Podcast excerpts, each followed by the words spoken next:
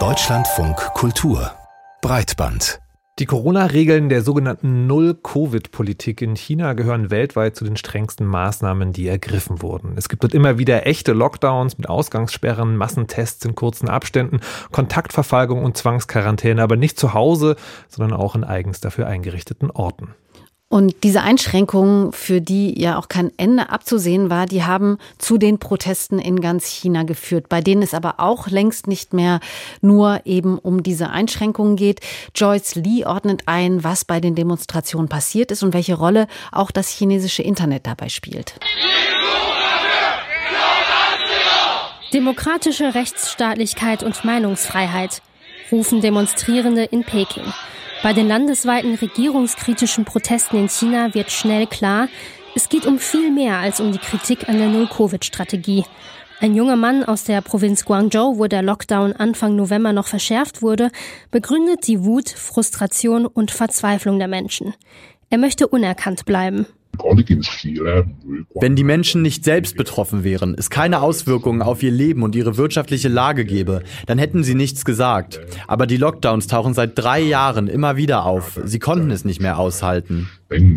Das Vertrauen in die Regierung ist stark ins Taumeln geraten. In Shanghai versammelten sich viele Leute im Zentrum auf der Urumqi-Straße, denn der Auslöser der Proteste war in Urumqi, der Landeshauptstadt in der Provinz Xinjiang. Bis zu dem Zeitpunkt war Xinjiang 100 Tage im Lockdown. In der Nacht zum 25. November starben zehn Menschen bei einem Hochhausbrand. Die Corona-Maßnahmen behinderten die Feuerwehrleute. Stand heute, einige Maßnahmen wurden gelockert. Die Bilder des Brands und der Proteste, bei denen es sich auch um die Solidarität mit den Brandopfern handelt, die größtenteils Uigurinnen sind, verbreiten sich schnell in den sozialen Medien. Vor allem auf den ausländischen Plattformen wie Instagram und Twitter, die in China gesperrt sind. Um die staatliche Internetzensur zu umgehen, organisieren sich die Menschen hauptsächlich dort. Mit Hilfe von VPN. Das sind Dienste, die den Zugang zu ausländischen Apps ermöglichen. Bei den Protesten kommt auch die Kritik an der Internetzensur zum Vorschein mit weißen DIN A4-Blättern aus Papier, die die Protestierenden als stillen Protest gegen die Zensur in ihren Händen halten. Videos auf Instagram wie das von der BBC zeigen, nach den größeren Protesten kommt die Antwort der chinesischen Regierung. Die Polizei untersucht in verschiedenen Städten die Handys von Passantinnen. Sie fordern die Menschen dazu auf, Fotos und Videos der Proteste zu löschen. Sonst drohen Festnahmen. Werden ausländische Apps gefunden, werden die Daten der Passantinnen notiert. Die Protestwelle scheint etwas abgeebbt zu sein. Ob das auch bei der Unzufriedenheit so ist? Schließlich hat sich da einiges aufgestaut. Bereits im Lockdown in Shanghai im April tricksten Leute die Zensur aus und erschwerten den ZensorInnen ihre Arbeit. Sie luden immer wieder Toncollagen, zum Beispiel auf Weibo, dem chinesischen Twitter hoch, in denen sie die Null-Covid-Strategie kritisierten, weil sie nicht genug zu essen hatten oder keine medizinische Hilfe bekamen. Mal mit verfärbten Bildern, gedreht oder mit Szenen von Spielfilmen. Das chinesische Internet ist für kritische Stimmen eine Herausforderung, birgt aber auch eine kleine Chance. Ja, und wie groß diese Herausforderungen, aber auch die Chancen der Protestierenden gegen die staatliche Zensur sind, das besprechen wir gleich mit Vincent Brüsset vom Mercator Institut für China-Studien. In China gibt es landesweit Proteste, die als Widerstand gegen die Null-Covid-Politik begannen, aber in denen es mittlerweile auch gegen den restriktiven und übergriffigen Staat geht, der die Meinungsfreiheit bekämpft. Wie diese Zensur aussieht und welche Auswirkungen die Überwachung des Netzes und der Menschen hat, wollten wir von Vincent Brisset vom Mercator Institut für China-Studien wissen, der die Situation beobachtet und analysiert. Und als erstes haben wir ihn danach gefragt, wie die Zensur in China eigentlich organisiert ist und ob sich genau sagen lässt, wie die chinesischen Behörden Internetzensur nutzen, um gegen Proteste vorzugehen. Chinas Behörden regulieren das Internet so ähnlich, wie man in Europa und Deutschland das Wetter beobachtet. Wir haben eine gelbe, eine orangene und rote Warnstufe, je nachdem, wie schlecht das Wetter ist. So regulieren Chinas Cyberspace-Behörden das Internet. Sie lagern die Zensur an die Plattformen aus. Stellen Sie sich vor, dass Facebook für die Umsetzung der Zensur verantwortlich wäre Oder im Falle Chinas Plattformen wie Weibo und WeChat. Wenn sie das nicht umsetzen, können sie ihre Lizenz verlieren oder abgeschaltet werden. Sie stehen also unter großem Druck sicherzustellen, dass keine Proteste über ihre Plattformen organisiert werden. Dafür haben sie Zehntausende von Mitarbeitenden mobilisiert. Die meiste Zeit konzentrieren sie sich auf das Filtern von Spam, aber wenn Proteste auftauchen, konzentrieren sie sich auf das Filtern von Inhalten. Ein Teil dieser Inhalte wird automatisch gefiltert, ein Teil wird erst später gelöscht und ein Teil wird nur zur Überprüfung für einen Mitarbeiter markiert, der ihn dann später löschen kann, je nachdem, wie er das Risiko einschätzt. Sie beobachten ja die Proteste. Hat die chinesische Cyberspace-Verwaltung neue Zensurmaßnahmen gegen die Demonstrierenden ergriffen?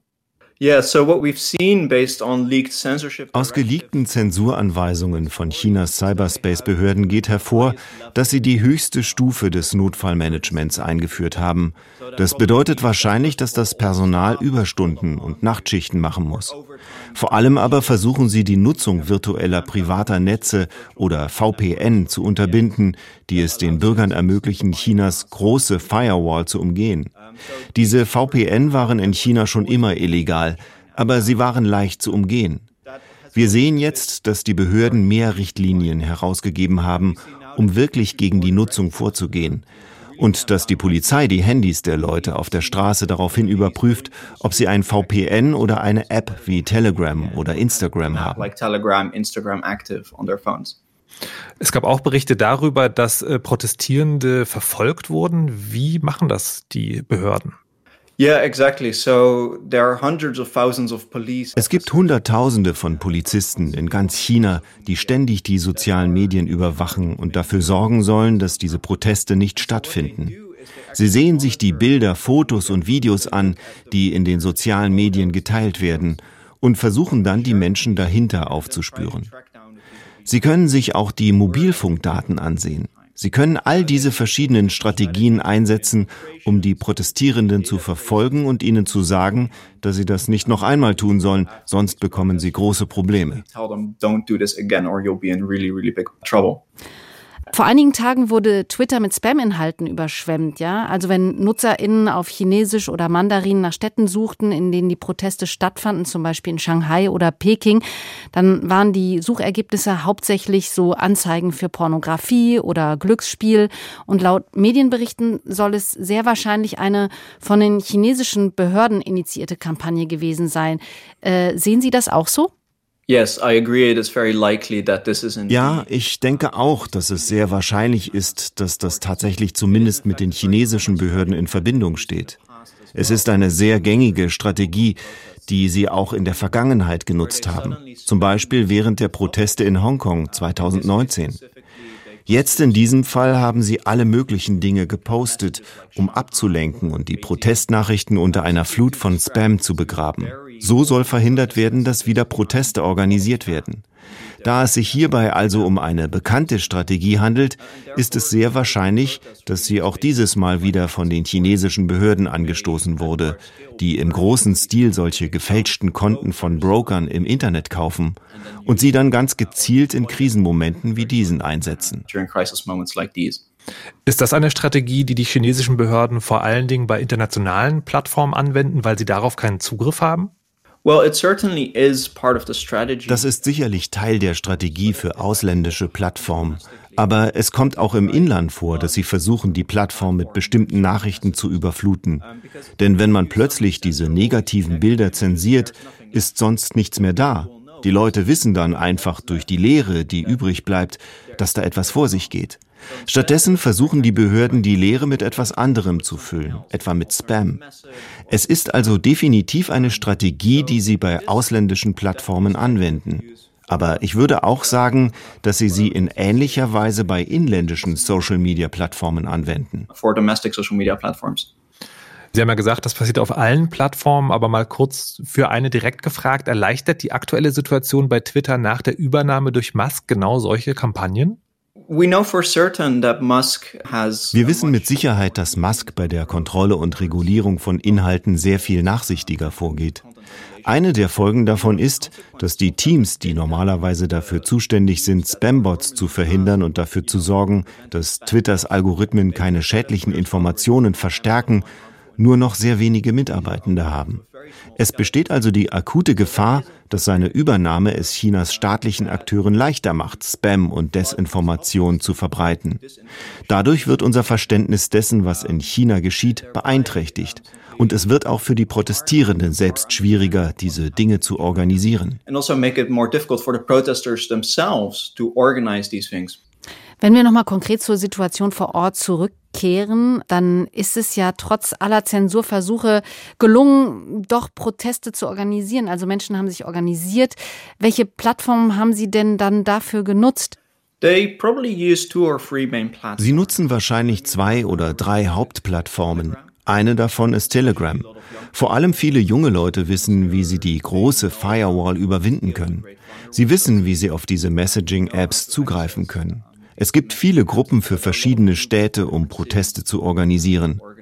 Eine weitere Plattform, die sie häufig nutzen, ist WeChat. Ironischerweise hatten viele Communities während der Covid-19-Pandemie ihre eigenen Gruppen eingerichtet, um Infos über Corona-Maßnahmen oder Lockdowns zu verbreiten. Jetzt ermöglichen diese Gruppen es den Menschen, ihre Frustration miteinander zu teilen, was schließlich zu den Protesten geführt hat. Aber es handelt sich um personalisierte, verstreute Netzwerke. Und das macht es schwierig, etwas auf nationaler Ebene zu organisieren.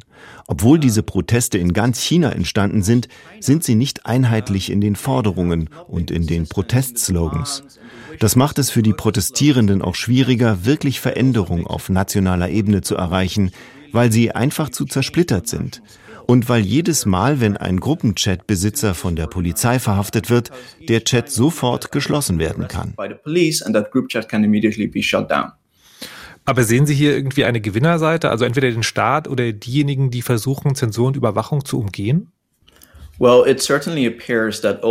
Es sieht ganz danach aus, dass sich der Staat letztlich durchsetzen wird. Es ist sehr unwahrscheinlich, dass sich diese Proteste wirklich zu einer landesweiten Widerstandsbewegung entwickeln, die sich auch wirklich gegen die kommunistische Partei Chinas aussprechen wird. Wenn das also Ihr Maßstab für einen Sieg ist, dann gewinnt der chinesische Staat hier sicherlich. Die Tatsache, dass diese Proteste trotz des immensen Risikos für die Beteiligten strafrechtlich verfolgt zu werden und trotz der Gewalt, die auch von der Polizei ausgeübt wird, zustande kommen, ist vielleicht ein Sieg, aber vielleicht ein Pyrrhus-Sieg für den Staat. Denn ja, er kann die Proteste kontrollieren, aber es hinterlässt sicherlich eine Delle im Image des chinesischen Staates und der chinesischen Null-Covid-Politik.